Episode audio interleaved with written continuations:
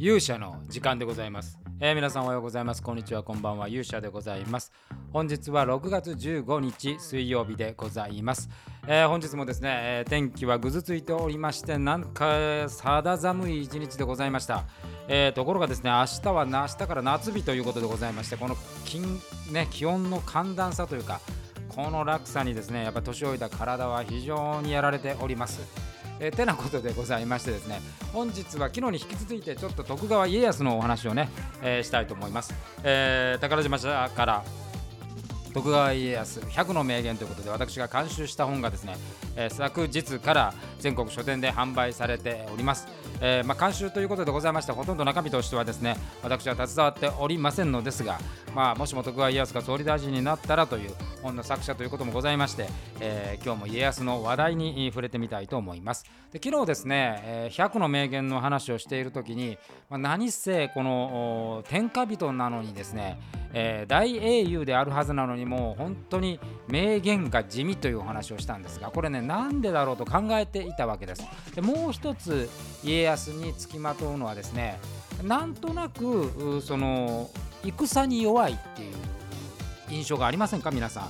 えー、なんかあんまり戦上手というかね強いというイメージはない。え信長や秀吉はですね非常にこうなんか苛烈にですね鮮烈に、えー、強いというイメージがあるんですけどなぜか家康になるとですね三方ヶ原で、えー、武田信玄にね敗れてえ馬上で糞をクソを漏らしたと、えこういうイメージがですね、えついてますし関ヶ原はまあ小早川を裏が裏裏切らせてですね、え勝ったみたいな。大阪城も堀を埋め立てて卑怯じゃないかみたいな、えしかも真田幸村にはあわや首を取られかけたんではないかと。その辺りからですね家康の世間の評価というのはですね、え少し低いというふうに私は思っておる次第でございます。でこの家康という人はですねえー、70過ぎまで生きてるわけですけどももう本当あの亡くなる前の年まで大阪夏の陣ですから生涯ですね戦漬けだったと言っても過言ではない人なわけです。だからおそらく当時生きていた、えー、戦国武将の中ですね歴戦という意味ではあまあ、73歳か4歳か、え、まで生きたということでいうと信長や秀吉も比にならないぐらいですね、え、戦場には出ているわけです。でしかも家康はですね大きな敗北というのがこの三方ヶ原の合戦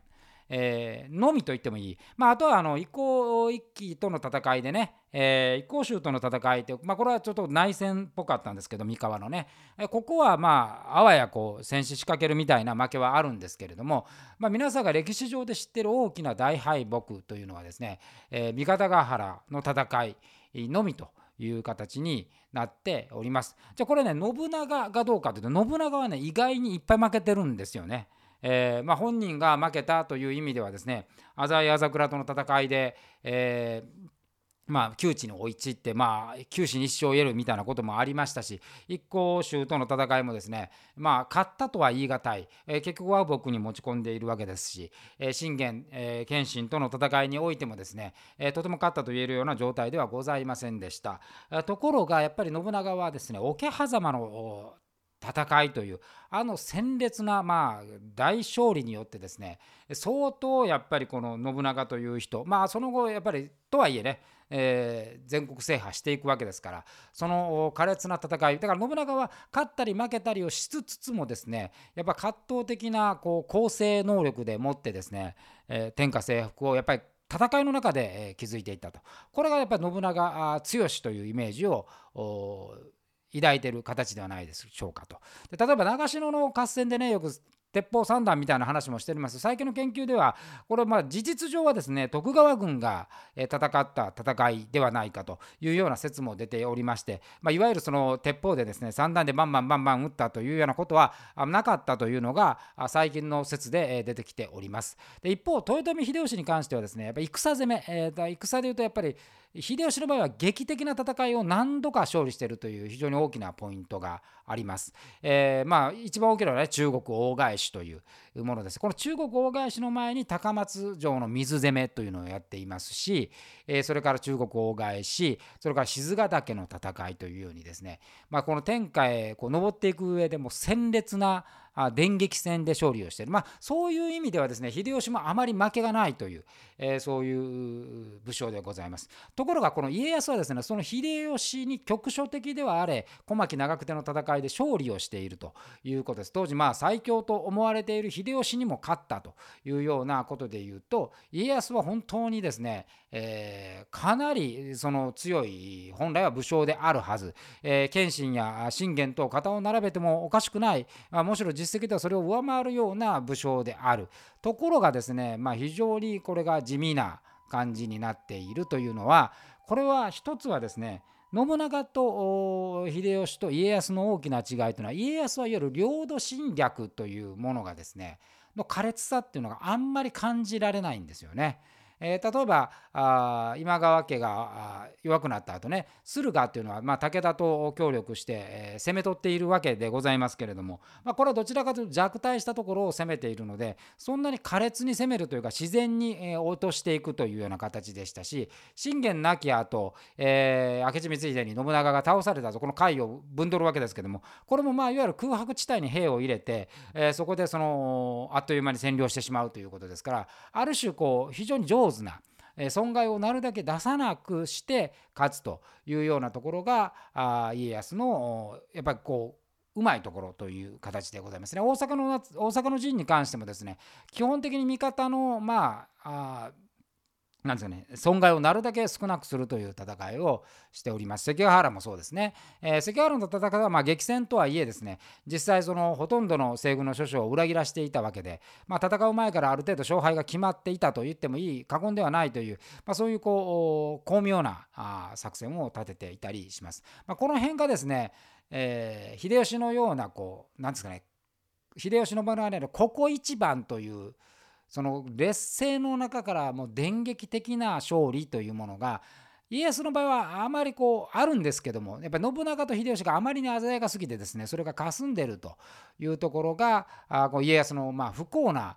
ところだと思います。あと領土侵攻という意味ではですね本当に家康はま結果として、えー、三河をね取って遠江を取って、えー、それから甲斐駿河を取っていくわけですけどもこの過程においてもあのその残虐性がほとんどない苛烈な戦いというものがないという意味ではまあ戦はずっとしてるんですけども、まあ、原則手堅く勝っていくと。でさらにその取った領地をですね、まあ、関東と入れ替えるというわけですから関東の江戸近辺に入ったまあ大所領をまあ、出したのはこれ秀吉なわけですからね。でその後、まあ、秀吉の政権の中でうまく台頭してその勢力をごっそり奪い取るというようなところで、え政権を握っていくわけですからそのなんか苛烈な電撃戦というのを、まあ、極力やらなかったというところが、まあ、家康の、まあ、すごいところでもあるしある種英雄味というものをですねあまり感じさせないところなのかもしれません。まあ、この辺がこう家康の、まあ、ある種こう評価っていうのがね、えー、そんなに高くない。おそらくこれは当時の人たちも家康っていうのはもう本当に盤石でめちゃくちゃ強いんだけれども何て言うんですかねこう本当にこう自然の流れで強い人だから、まあ、盤石に上がってきた人なんで、まあ、秀吉なんかでいうと信長の死というものを利用して、えー、当時のその地位で言えばね織田家末席の家老だったものが、まあ、鮮やかな大逆転で天下を取るというこの大逆転劇というものがありますけども秀吉から家康っていうのは大逆転ではなくてかなり順当な流れで、天下を手中に収めたというあたりがですね、まあ、地味というまあ、あの昨日の話につながっていくわけです。でただですねやっぱそのこう一か八かみたいなその電撃戦というのはですねやっぱその副作用が結構でかいと。えーまあ、信長はやっぱり桶狭間の戦いという鮮烈なデビュー戦がそのまましっぺ返しのように最後本能寺の変まあ、ほぼほぼ同じような形で、えーまあ、その志半ばに倒れてしまいましたし秀吉はやはりその無理をして、えー、政権を取ったということが結局政権の基盤を安定させることできず要は自分の家臣っていうもほとんどなくても旧織田家の勢力を、まあ、言えば、えー、かつての上役たちをですね部下に従えてるわけですから当然政権基盤は弱い、えー、子会のメンバーもそんなにいない。ということで、えー、やっぱり安定感がなかったと。やっぱり家康の方はですねしっかりとした家臣団を率いて、えー、その真ん中に忠誠心のあふれるですね盤石な組織の上にえー、秀吉の政権を秀吉没後、えー、16年もかけてですね、えー、ゆっくりと奪っていくと。いうこの辺りがもう安定味がある。まあだから当時の人からするとですね豊臣家が残るよりもですね徳川の天下が続いた方が、まあ、明らかに戦争もないですし、えー、町が安定するということで、まあ、家康を選んだというわけですから、まあ、この辺は領土的野心を持つようなね人が国家元首になったらそれはどういうことが起こるかっていうのを今私は私たちはこの現現代でね、えー、ウクライナとロシアでそれを目の当たりにしているわけです。それでそういうことでなければねあのまあ多少優柔不断で、えー、決断力がなかろうが、えー、検討士と言われようがですねやっぱり安定している岸田さんの方がもうはるかにリーダーとしてはあ私はあ支持できると思いますしほとんどの人がそうだというふうに思います。えー、まあ、そんなことでですね、まあ、おそらくこの家康の価値というのはこれから、まあ、来年ね、えー、松潤の力によって、えー、改めて評価されることでしょうし、えー、そうなると、まあ、私のですね橋本徳川家康が総理大臣になったらもですね、えー、再度皆さんのお手に渡ることもあるのではないかという